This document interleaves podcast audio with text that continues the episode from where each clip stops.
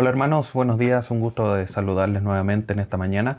Le invito a que incline su rostro, vamos a orar para iniciar la enseñanza del día de hoy. Padre bendito, te agradecemos en esta mañana este tiempo que tú nos concedes de estar nuevamente congregados a través de estos medios virtuales para ser instruidos por tu palabra. Te rogamos que tú nos dirijas en este, en este tiempo que vamos a dedicar a escuchar tu palabra para poder ser no solamente instruidos, sino que también podamos alabar tu nombre al escuchar tu voz pero por sobre todo, Dios amado, danos también sabiduría para poder poner en práctica todo lo que aprendamos el día de hoy.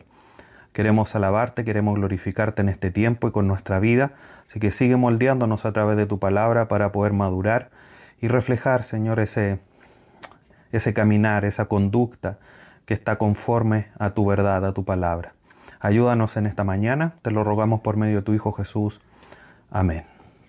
Bien, hermanos, Continuamos con nuestro estudio de la carta de Pablo a Tito en nuestra serie Una iglesia que se conduce en la verdad. Hoy día vamos a comenzar con el capítulo número 2 en nuestra novena enseñanza. El título del sermón del día de hoy es Ancianos, reflejen la sana enseñanza. Ancianos, reflejen la sana enseñanza. Para el sermón del día de hoy vamos a estar en los primeros dos versículos del capítulo 2 de Tito.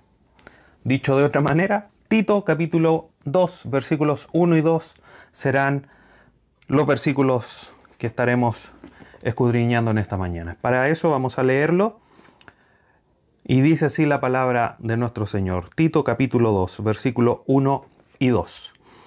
Pero tú habla lo que está de acuerdo con la sana doctrina, que los ancianos sean sobrios, serios, prudentes, sanos en la fe, en el amor, en la paciencia.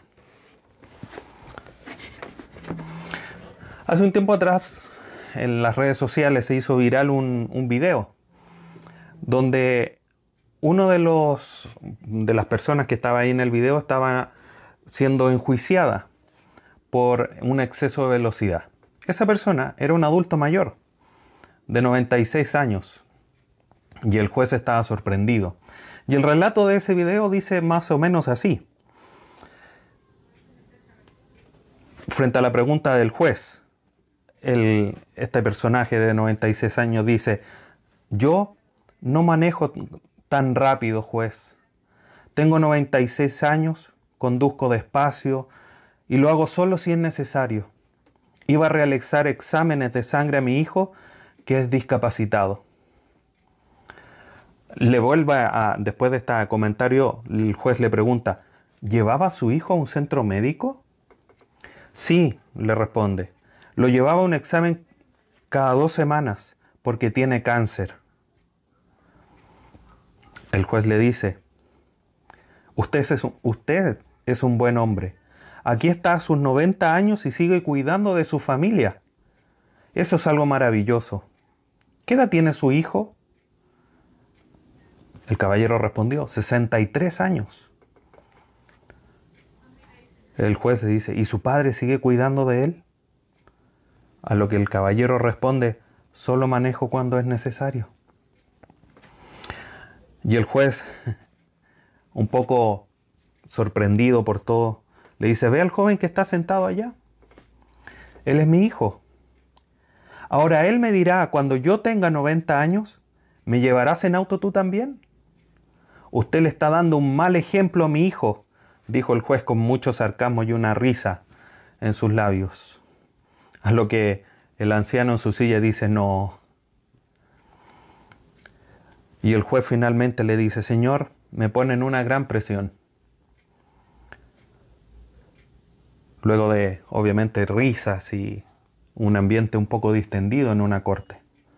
Dice, Señor, le deseo lo mejor para su hijo y le deseo buena salud su caso queda desestimado, buena suerte y que Dios le bendiga. Este video fue muy viralizado y muy conocido en su momento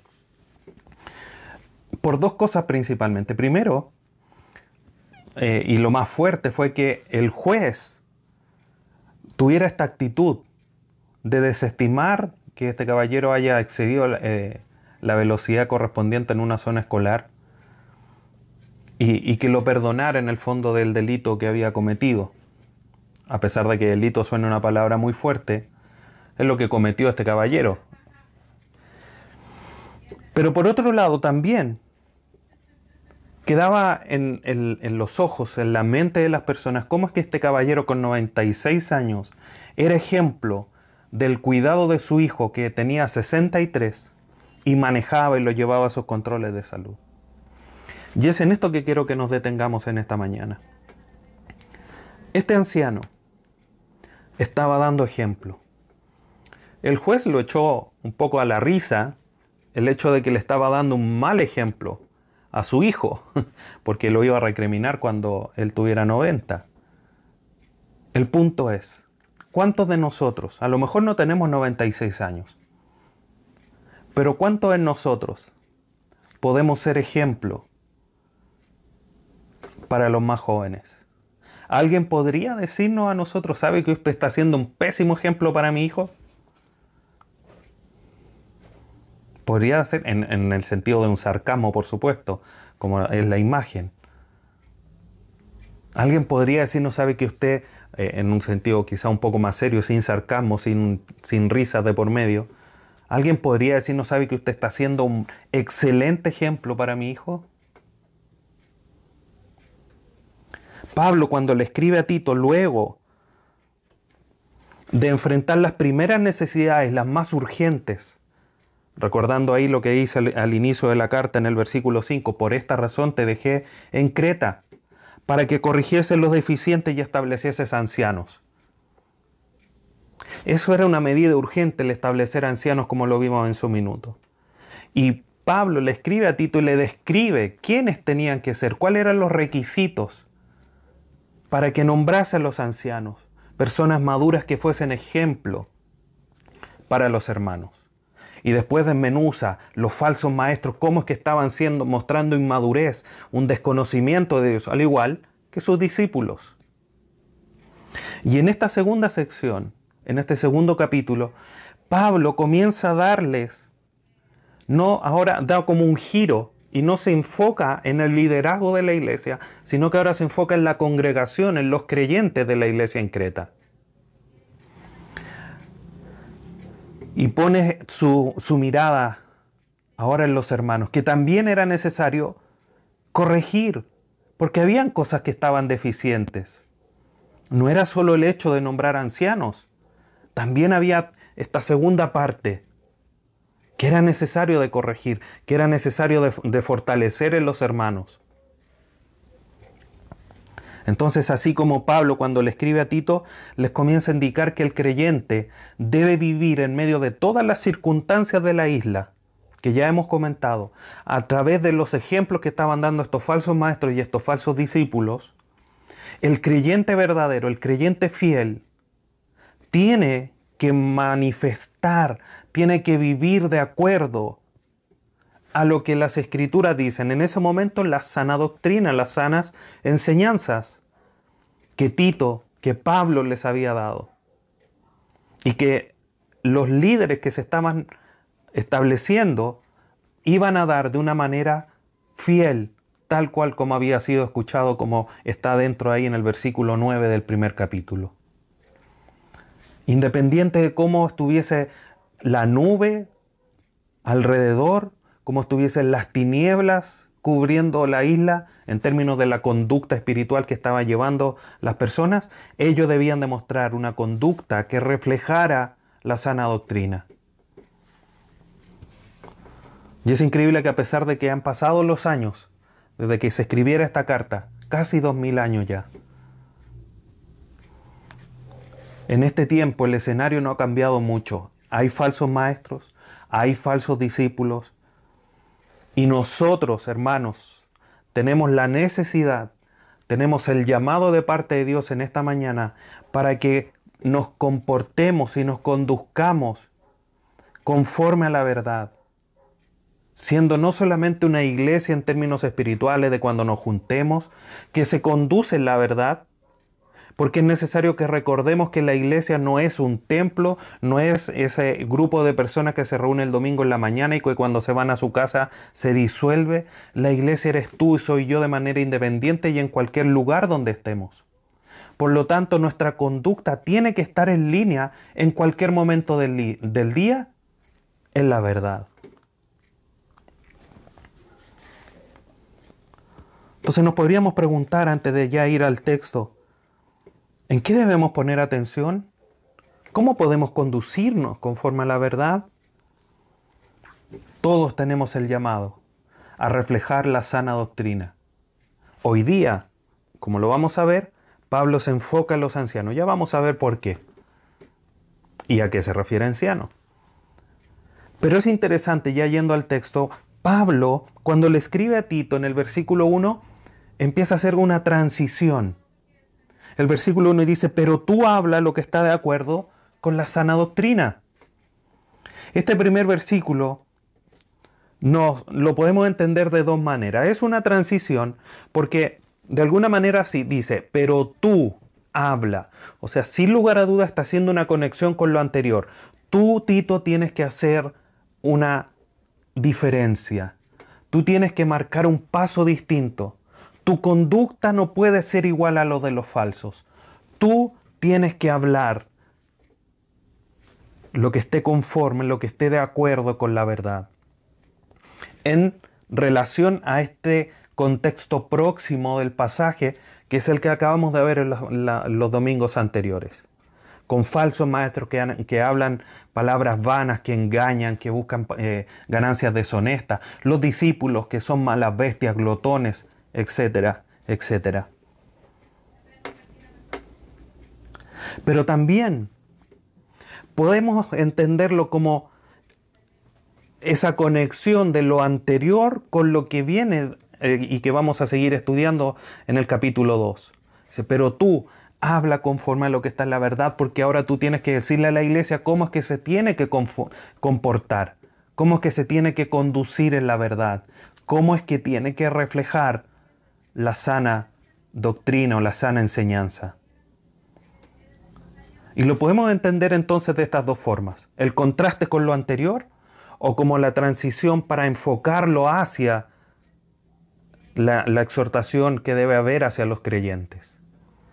Pero sin lugar a duda lo que sí podemos entender es que Pablo está haciendo una exhortación firme, amistosa, llena de amor, pero no faltando la autoridad apostólica que tenía para decirle a Tito, Tito, tú tienes que hablar lo que está conforme a la verdad.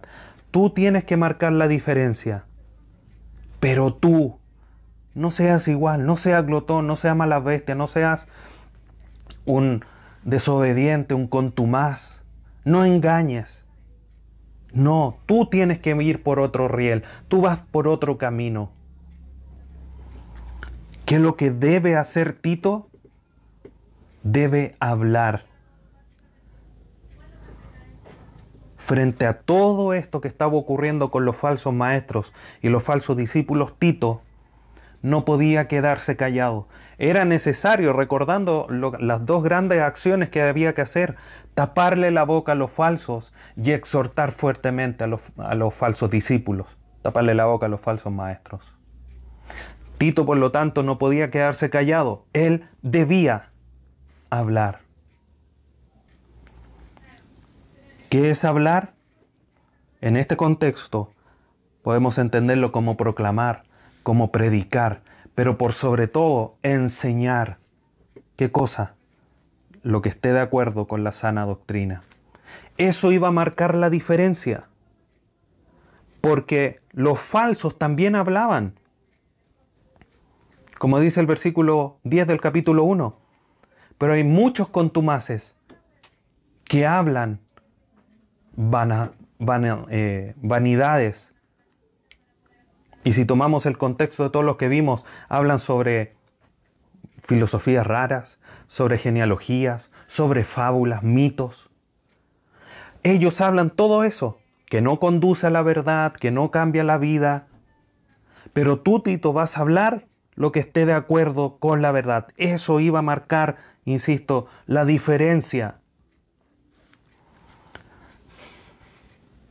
Cuando Pablo le dice lo que esté de acuerdo, es aquello que sea idóneo, que sea apropiado o que sea propio de qué? De la sana doctrina.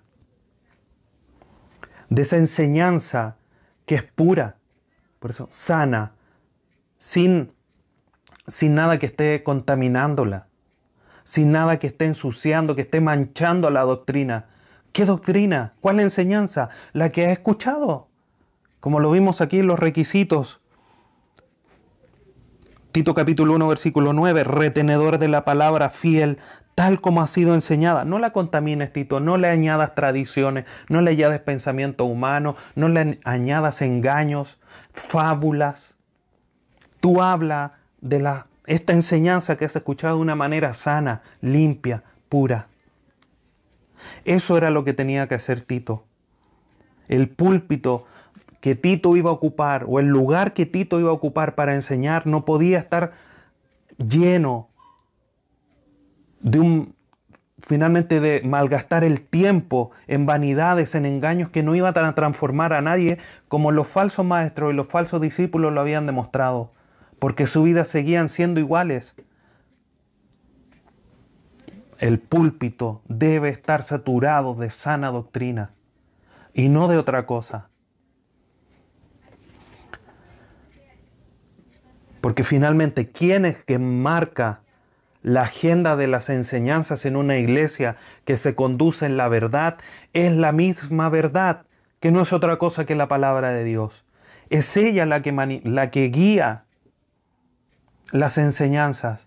No es lo que esté de moda, no es la filosofía que esté en la, televisión durante la semana, es la palabra de Dios la que conduce, la que pone en, relieve la enseñanza que debe ser entregada. Y no la doctrina de moda o la falsa enseñanza de moda o lo que quiera escuchar la gente. La sana doctrina es el único y exclusivo antídoto, queridos hermanos, para enfrentar las enseñanzas de los falsos maestros. Es lo único el predicador, el maestro, el líder de la iglesia, no debe ocupar el tiempo, estar enseñando para confrontar las falsas enseñanzas. A veces es necesario callarlos, pero callarlos hay que estar enfrentándolos cuando sea necesario, no de una manera imprudente. En la iglesia, en la congregación, yo no me voy a poner a hablar, el líder no se va a poner a hablar enfrentando y, contrarrestando las enseñanzas de los falsos. Lo primero que se debe hacer es enseñar lo correcto. Y eso es lo que va a transformar la vida del creyente y lo que va a ser el antídoto para cuando lleguen estas enseñanzas de afuera, el creyente puede decir, no, pero esto no está de acuerdo a la Biblia, no está de acuerdo a lo que, lo que el buen pastor me enseñó. Bueno en el sentido de que se está guiando por la verdad, entonces la sana doctrina es lo único, es el único y exclusivo antídoto. Como prevención, como está de moda la vacuna, es como ponerse una vacuna.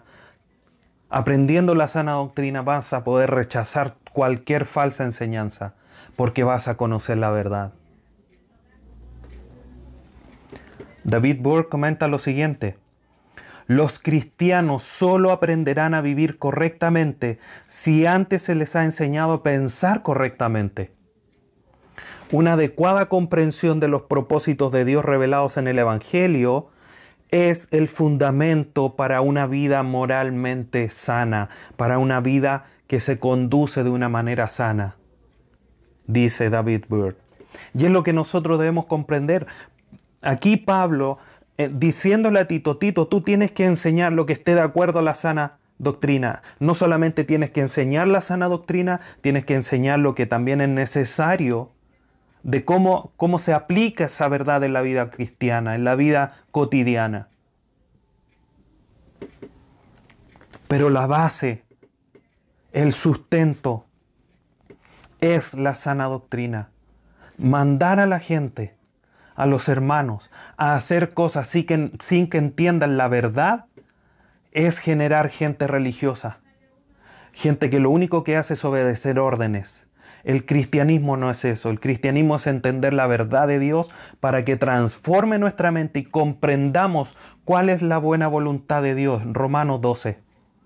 Renovaos en vuestra mente, dice ese pasaje, para que comprendáis cuál es la buena voluntad de Dios. ¿Cómo renovamos nuestra mente si no es entendiendo la revelación de Dios a nuestra vida? Es aquí donde está ese sustento que nos enseña a pensar, como dice David Bird, y de esa manera, después que pensemos bien, podamos actuar mejor. Es eso lo que debemos comprender. Ejemplos tenemos. Efesios toda la carta, los primeros tres capítulos, doctrina. Ustedes tienen una nueva identidad con todas las bendiciones, tienen una nueva ciudadanía, han sido hechos cercanos. Versículo, los últimos tres capítulos, capítulo 4 en adelante, les dice cómo es que deben de comportarse en las relaciones familiares, en la relación matrimonial, en la relación de trabajo, en la vida cotidiana. Romanos, los primeros 11 capítulos doctrina explicando el Evangelio para que en el, del 12 en adelante empiece a hablar de los deberes, de respetar a los líderes, de transformar la vida. Colosenses capítulo 1, Pablo orando. Le dice para que crezcan en el conocimiento y así lleven buenos frutos, hagan buenas obras. Aquí Tito está haciendo, Pablo le está diciendo a Tito lo mismo. Tito, tú habla lo que sea de acuerdo, lo que esté conforme a la sana doctrina. Y posterior a eso le dice a los ancianos que sean de esta manera, que esta sana doctrina se aplique a su vida de esta forma, pero en base a una enseñanza de las escrituras.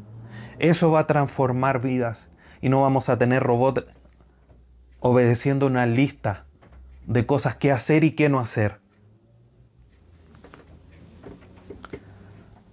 Tito debía entonces hablar lo que está de acuerdo con la sana doctrina, con la sana enseñanza. Insisto, sana porque no estaba contaminada, sino que era fiel a tal como había sido escuchada. Hoy día nosotros tenemos la sana doctrina aquí.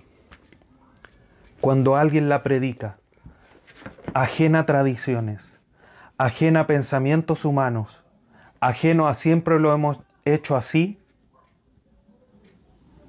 es que se está respetando la sana doctrina.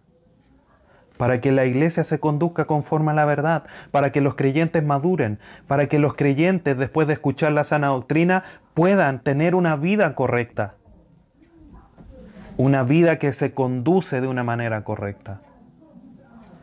Así como le dice cuando enfrenta a los, a los falsos, le dice, a ellos es necesario eh, exhortarlos para que sean sanos en la fe, para que su fe se manifieste en las obras que corresponden y no en ser glotones, ser malas bestias, hablar de manera engañosa, etcétera, etcétera. Eso no es lo que corresponde. Pero insisto, como dije recién, lo único que transforma a la persona es la sana enseñanza. Entonces, después que Pablo le da esta exhortación fuerte a Tito, se enfoca en los ancianos. Capítulo, versículo 2. Que los ancianos sean, parte diciendo este versículo. Entonces, los ancianos ahora van a poder ser lo que deben ser porque han escuchado lo que está de acuerdo con la sana doctrina. Entonces, insisto, posterior a escuchar, ahora se les demanda una conducta después de escuchar la sana doctrina. Pablo, como dijimos al inicio de este estudio de, esta carta, tenía sin lugar a duda confianza en lo que Tito sabía. Por eso no le da un, tratado doctrinal como si lo hace en Efesios, como si lo hace en la carta a los romanos. Parte también en la, iglesia, en la carta la iglesia en Colosas. Aquí Pablo le dice, tú habla lo que sea que esté conforme a la sana doctrina. Eso tú lo sabes. Tú lo manejas, has escuchado, has sido instruido, me has acompañado en los viajes. Ahora tú manifiéstalo a los demás. Pero ten presente, Tito, a los ancianos tienen que ser de esta siguiente manera. Tienen que comportarse de acuerdo a la sana doctrina. David Burr comenta, quien nace de nuevo como consecuencia de haberse arrepentido de sus pecados y de haber creído el Evangelio, no puede vivir igual que antes. No puede. Tiene que haber un cambio. Es necesario volver a nacer, le dice el Señor Jesús a Nicodemo, Juan capítulo 3. Era necesario un cambio. Cuando Pablo le dice aquí a Tito, los ancianos deben ser, en esta sección ancianos no se refiere a los ancianos que está hablando en el capítulo 1. Aquí la palabra que se traduce, o en el griego que se tradujo por ancianos es distinta. Tiene la misma connotación, en el sentido que son eh, ancianos en el sentido de madurez, pero en este pasaje, capítulo 2, hace alusión a la madurez de la edad física. Por lo tanto, cuando habla de ancianos aquí en este pasaje, son las personas mayores, las personas de, más edad, y no a los líderes de la iglesia. Ahora, hacer un paréntesis importante. Culturalmente, cuando se escribió esta carta, solo existían dos grupos de personas en términos etarios, los jóvenes y los ancianos. No había un grupo intermedio como hoy día que hablamos de los jóvenes, los adultos y los ancianos o los adultos mayores. En la época apostólica solamente habían dos, ancianos y jóvenes. Por lo tanto, cuando Pablo hace mención aquí a estos dos grupos que los menciona según género, dice ancianos y ancianas, habla de los jóvenes en general y posteriormente habla de los esclavos, de los trabajadores, para ponerlo en términos modernos. Cuando habla de ancianos y ancianas y jóvenes está tomando la amplitud de creyentes de la iglesia. Por lo tanto, los jóvenes podrían ser considerados hasta los 40 años y de ahí los ancianos más hacia arriba hasta los 50. Los niños jugaban un papel aparte, pero en términos de, de personas ya responsables, en nuestra época sería como decir de los 18 años o de los 15 años hacia arriba hasta los 40 eran los jóvenes. A eso a algunos les va a gustar mucho porque se van a sentir jóvenes. Decir, hoy podríamos vivir en el tiempo de los apóstoles. Pero existía solamente estos dos grupos. Y es importante porque generalmente a nosotros, ¿qué nos sucede? Hablamos de ancianos y de jóvenes y decimos, ah, como que los adultos nos dejan un poco afuera. Pero no, es necesario esta explicación y por eso hago este paréntesis necesario para comprender que cuando Pablo está desarrollando toda esta idea en el capítulo 2, está haciendo alusión a todo el conjunto de creyentes y no está dejando a nadie afuera. Entonces Pablo comienza con esta exhortación hacia los ancianos, pero no va a dejar a nadie afuera, porque además hay algunas cosas interesantes que vamos a ir viendo en el, resto del texto cuando los estudiemos, que va conectando como los eslabones de una cadena, quedando todos responsables. Así que aunque aquí está hablando a los ancianos, tú joven, tienes que poner atención de esto, porque vas a ser un día anciano. Y en ese sentido esta palabra también te toca, porque vas a saber explícitamente qué es lo que demanda Dios de ti en tu comportamiento como un anciano creyente. Y eso no puedes rehuir porque se te está enseñando antes que lo seas. Y tú anciano, que tienes más edad, Dios te está enseñando hoy día cómo es que tienes que comportarte.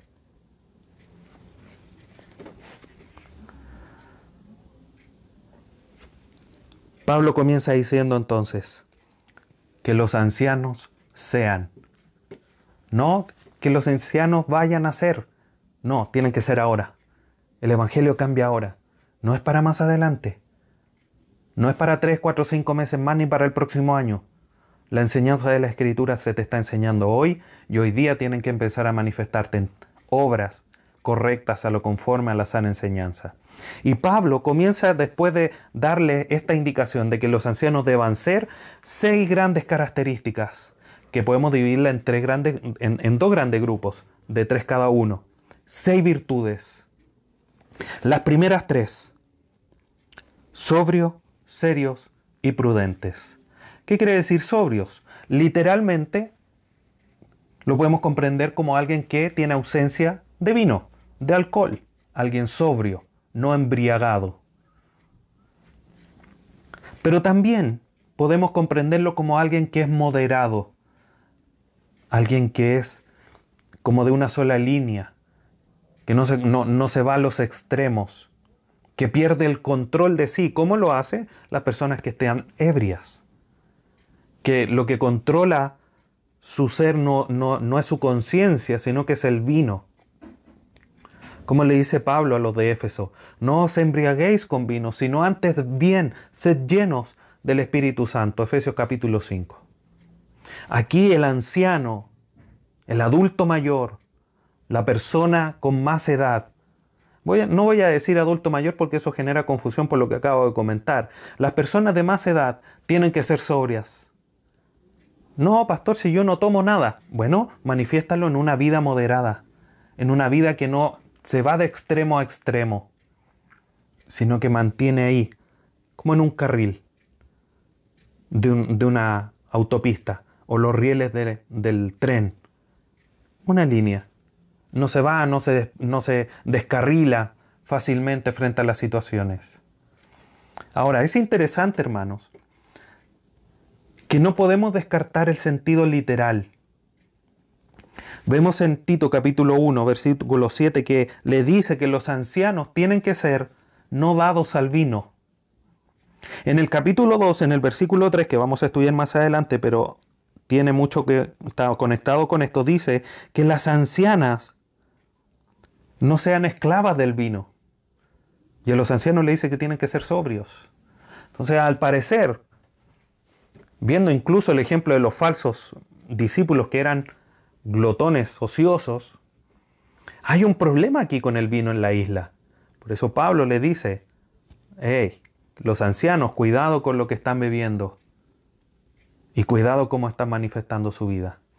Aquel que toma alcohol, el alcohol hace que pierdan todas las funciones, pierdan la capacidad de razonar. Por lo tanto, no hay control de, de las acciones del cuerpo. Pierden el equilibrio, todos los conocemos. Pero en la vida cristiana, si lo llevamos a lo espiritual, el creyente debe manifestar una vida controlada, una vida que está cimentada, no que se va, que se tarrastabilla, que tiene el control, que no se le entiende lo que habla. No, tiene que mostrar un control en su vida. Entonces el, el anciano tiene que mostrar un carácter que sea serio, prudente, sensato. Y, aquí generalmente cuando las escrituras nos relatan estos tipos de virtudes, es muy difícil separarla una de otra. Porque podríamos decir, ah, entonces ser sobrio es como tener dominio propio. Y obviamente que está relacionado. No podemos hacer una separación tan clara de cada una de las virtudes. Van entreconectadas entre sí. Entonces lo primero que el anciano tiene que ser es sobrio, moderado, sensato. Pero también continúa diciendo, tiene que ser serio. Y aquí es necesario que nos vayamos al griego, hermanos. Porque cuando leemos serios aquí en la traducción es alguien, lo podríamos comprender como alguien que tiene falta de humor, que anda siempre con la cara larga, como decimos acá, con cara de pescado. con, cara, con una cara triste, melancólica, que no se ríe por nada, siempre con un gesto casi de enojo. Pero no es eso lo que quiere decir el texto. El, del griego se lee semnous, que quiere decir alguien que es digno, alguien que es honorable. Para comprenderlo debemos eh, ver y ir más allá que alguien que era serio, alguien que era semnous en el griego, era alguien que rechazaba las actitudes vanas, las actitudes superficiales. Siempre era alguien que se podía reír, que andaba con la cara sonriente, pero con las cosas vanas y superficiales no. Eso él no lo transaba. Por eso era digno de respeto o de honorabilidad, porque no iba en juego con las cosas vanas y superficiales. Insisto, eso no quiere decir que haya falta de humor o, que no se pueda reír, sino que el respeto, la dignidad iba porque era alguien que a todo le ponía el peso necesario, el peso justo. Las cosas van afuera, esas no tienen sentido, no voy a malgastar mi tiempo en eso. Por el contrario, las cosas serias, de esas sí conversa, de esas sí habla. Entonces el anciano tiene que ser sobrio, digno y también tiene que ser prudente. ¿Qué quiere decir prudente? Templado, con dominio, con dominio propio. Alguien que controla todos sus apetitos. De cualquier tipo. Carnales, por supuesto. Que puedan dar mal ejemplo. Es alguien que guarda reserva también de las conversaciones o de los datos de las demás personas. Y no andan con chismes, no andan con, ventilando cosas que son privadas de los demás y que se le han confiado a él. El anciano tiene que ser prudente. Y es interesante notar que esta prudencia que tiene que tener el anciano es transversal en la vida cristiana. Lo vemos aquí capítulo 2, versículo 2, ancianos, sean prudentes. En el versículo 5, en relación a las ancianas o a las mujeres, versículo 5 dice, a ser prudentes. Versículo 6, a los jóvenes, exhorta a sí mismo a los jóvenes que sean prudentes. Versículo 12, hablando a los siervos, enseñando que renuncien a la impiedad y a los deseos mundanos, vivamos en este siglo sobria, justa y piadosamente. Esa palabra sobria es la misma que en los otros versículos se tradujo por prudente. Entonces el mandato a los creyentes es transversal. Todos deben ser prudentes, con dominio propio, que manifiesten un control de sus apetitos, que guarden reserva de las conversaciones no solo los ancianos. Pero no perdamos el foco. Aquí Pablo le está hablando a los ancianos. Ancianos, ustedes deben ser sobrios, dignos y prudentes. Estas tres primeras características eran las virtudes que se esperaban en términos generales, no solamente en la iglesia, de un anciano, de alguien mayor, con más edad. Estas características debían ser propias de esas personas por su experiencia, por su cantidad de años, por lo que les había tocado vivir, por donde habían recorrido su vida. Y en ese sentido, queridos hermanos, los ancianos son los primeros que aquí Pablo menciona, porque eran los ancianos los que debían demostrarse como un ejemplo a los más jóvenes y debían demostrar cuál era el camino que había que recorrer en la vida. ¿Qué es lo que sucede hoy día?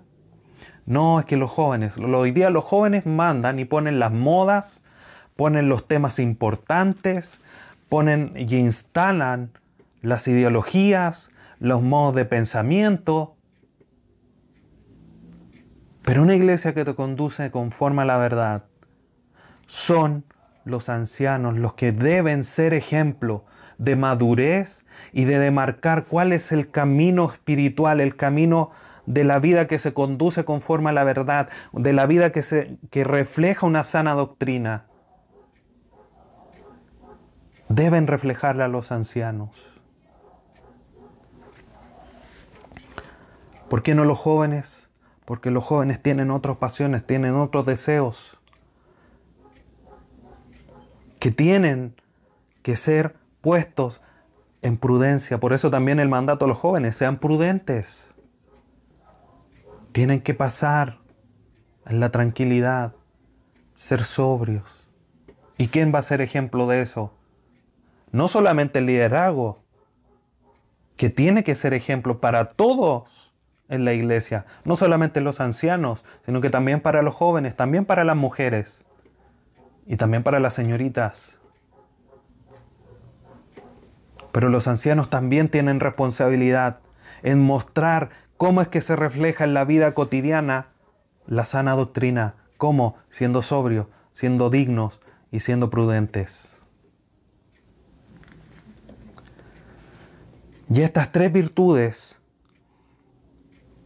se agregan, Pablo nombra las tres siguientes que manifiestan y que son exclusivas de alguien que tiene una vida cristiana, que es creyente, que es un hijo de Dios. Las tres siguientes de alguna manera son solamente posibles de manifestar cuando se lleva una vida sana en cuanto a lo doctrinal. Falta de, manchas, falta de enfermedades, que eso es lo que quiere decir sano, ¿no? Como ya lo he manifestado. ¿Cuáles son las tres siguientes? Sanos en la fe, en el amor, en la paciencia. Esa palabra sanos se puede aplicar claramente a cada uno de los tres. Podríamos decir entonces sanos en la fe, sanos en el amor, sanos en la paciencia. ¿Por qué sanos en la fe? Porque el anciano tiene que estar sin contaminación y libre de enfermedad en cuanto a dos aspectos de cómo podemos comprender la fe. Primero, como la doctrina, la enseñanza propiamente tal, de la palabra de Dios, ahí el compromiso, el entendimiento de lo que Dios ha dejado. El anciano tiene que ser ejemplo de el conocimiento de la palabra de Dios, que es como se entiende fe en muchas ocasiones. Pero fe también podemos comprenderla en el aspecto de la completa dependencia de Dios de una confianza, una comunión diaria. Y como no podemos en el contexto tener claridad de cuál es lo que está manifestando aquí Pablo, tampoco es excluyente ninguna de estas dos opciones. Por lo tanto, el anciano tiene que ser sano en su conocimiento de la palabra, en la comprensión, en la aplicación para su vida, pero también en la confianza y en la dependencia de Dios. Tiene que ser ejemplo, sano en la fe, en estos dos aspectos, el anciano debe mostrar sanidad y madurez, siendo ejemplo para los demás. Siendo ejemplo a los demás creyentes ancianos, a los demás creyentes mujeres, a los demás creyentes jóvenes, a los demás creyentes señoritas, a los demás creyentes que son líderes. Pero también tiene que ser sano en el amor. Y esto se manifiesta al ser amable, tiernos, considerados, que se muestren cercanos, no solo manifestándose en la realidad de guardar la palabra de Dios, como dice el Señor Jesús, eh, el que me ama, si me aman, guarden mis mandamientos, le dice a sus discípulos. Obviamente el anciano va a mostrar amor hacia Dios porque cada día va a guardar más los mandamientos de Dios, camino que todo creyente debe recorrer. Pero también en el trato. ¿Qué es lo que sucede habitualmente o generalmente, mejor dicho? Los ancianos por sus dolencias, por las experiencias de vida, por varios factores, son ariscos, no son cercanos, no son tiernos no consideran a los demás. El anciano tiene que ser sano en el amor, manifestando, insisto, ser amables, tiernos, considerados, dejando de lado cualquier situación, cualquier excusa que pueda tomar. Ah, es que mi vida fue así. No, no es excusa. Porque si estás siendo enseñado en la sana enseñanza, en la sana doctrina, tú tienes que ser sano en el amor. Porque además tienes el Espíritu Santo para manifestar amabilidad, ternura, consideración. Hacia todos, a los creyentes y también hacia el prójimo. Como dice aquí el pasaje, principalmente a los de la fe. Y finalmente la última de las virtudes habla de la paciencia. Y aquí paciencia del griego hipomoné quiere decir perseverancia, una resistencia firme. El anciano tiene que ser sano en la fe, sano en el amor y sano en la perseverancia, mantenerse fiel hacia Dios en medio de todas las adversidades que muchas veces a los ancianos les ha tocado vivir porque vienen de situaciones históricas que han sido distintas a las nuestras. Se han esforzado más de lo que nosotros hoy día, los que tenemos menos edad, se han esforzado. Han tenido que luchar para hoy día tener quizás un, hogar, para tener comodidades. Pero a pesar de esa lucha, a pesar de, de todas esas vivencias, no son excusas para no ser sanos en la fe, sanos en el amor, sino que por el contrario, a pesar de todo eso, tienen que mantenerse fieles a Dios. A pesar de todo, se mantienen con la firme esperanza de la venida del Señor Jesús, perseverantes hasta que Cristo venga, manteniendo su profesión de fe, manteniéndose como ejemplos a los jóvenes, a la señorita, a los líderes, como ya mencioné. Entonces el anciano tiene que ser sobrio, digno, prudente, sano en la fe, sano en el, sano en el amor y sano en la perseverancia. ¿Cómo es que el anciano va a lograr esto? Escuchando la sana doctrina. Entonces, para ir concluyendo, es la proclamación del Evangelio, queridos hermanos, que va a provocar vidas sanas. La enseñanza de conductas y comportamiento de decir tú sé sobrio, sé santo, sé sano en el amor. Tiene que estar en, el sustento, sobre la base de una enseñanza de doctrina correcta y profunda.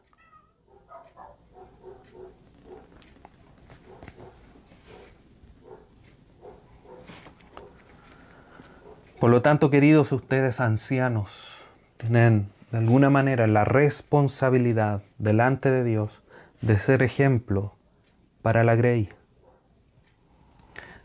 Pero también insisto, jóvenes, mujeres, esto también es un llamado para todos. Todos debemos ser prudentes, todos debemos ser sobrios, todos debemos ser sanos en la fe, sanos en el amor, Obviamente aquí está focalizado por, por grupo etario, por grupo de género.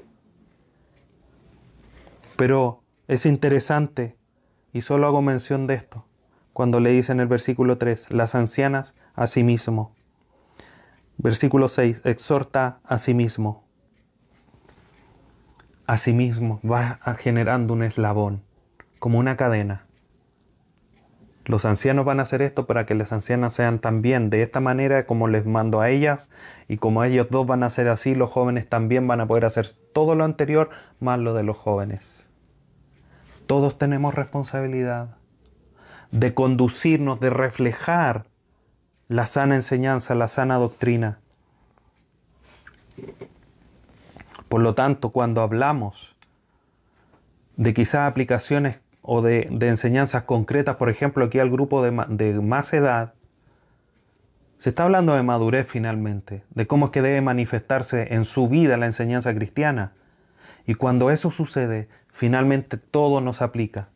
¿Por qué? Si yo soy joven, porque tú vas camino a ser alguien de más edad. Y Dios por misericordia te está enseñando hoy día hacia dónde tú tienes que ir hacia dónde, cuál es tu, tu objetivo, querido joven. Por lo tanto, hoy día tú que tienes menos edad, puedes reagrupar tus fuerzas, redirigir tus objetivos, entendiendo qué es lo que te está pidiendo, qué es lo que va a pedir de Dios de ti cuando tengas más edad. Si no lo haces, es porque no estás poniendo atención a la palabra el día de hoy. Y el día de mañana, y esto puede sonar inquisidor, puede sonar fuerte, puede sonar pesado, pero el día de mañana no vas a tener excusa. ¿Qué le vas a decir a Dios? A mí nunca me enseñaron, nunca me dijeron. Yo no sabía que tenía que ser así. Hoy día está sabiendo. Entonces, para no extenderme y ir concluyendo. Todos, cuando hablamos de madurez, cuando se habla de madurez, todos tenemos responsabilidad. Porque además podemos ser el ojo del hermano, diciéndole a un anciano, aunque seamos jóvenes, hermano mayor, mira, Dios demanda esto de ti y yo veo que tú no estás manifestando amor, por ejemplo. Estás siendo poco amable. El anciano que dice, sí, tiene razón, gracias porque se enseñó, gracias por manifestarme esto que yo no podía ver. Y corrige su vida. Pero si los demás no sabemos qué es lo que corresponde a los ancianos, ¿cómo los vamos a ayudar para exhortarlos, para orar por ellos, para que los ancianos sean sobrios, dignos, prudentes, sanos en la fe, sanos en el amor y sanos en la perseverancia. Ayudémonos. Esto nos involucra a todos. Pero ancianos, recuerden, ustedes deben de manifestar una conducta que esté conforme a la sana enseñanza. Oremos. Padre eterno, te damos gracias en esta mañana por esta enseñanza. Gracias por tu amor y tu misericordia que nos brinda la posibilidad de acercarnos a tu palabra para ser instruidos, para que podamos crecer en madurez. Hoy día, Dios amado, te pedimos de manera especial por todos nosotros, sin lugar a duda, pero de manera especial por los ancianos, por aquellos que tienen más edad, para que tú les ayudes a manifestar estas virtudes que sean el reflejo de la sana enseñanza que se les está impartiendo. Que puedan ser sobrios, puedan ser dignos, prudentes, sanos en el amor, en la, en la fe, en la paciencia, en la perseverancia. Y así también todos podamos ver el ejemplo y cómo es que tu palabra transforma incluso a los de más edad, para que también nosotros busquemos esa transformación en nuestra vida fortaleciendo aquellas áreas débiles de nosotros. Y en todo, a través de reflejar esta sana doctrina, podamos glorificar tu nombre. Te amo gracias, Padre Santo, por todo tu amor y misericordia. Bendice a toda tu iglesia para que pueda seguir madurando y dando fruto y todos podamos conducirnos conforme a tu verdad. Te lo rogamos a través de tu Hijo Jesús nuestro Señor. Amén.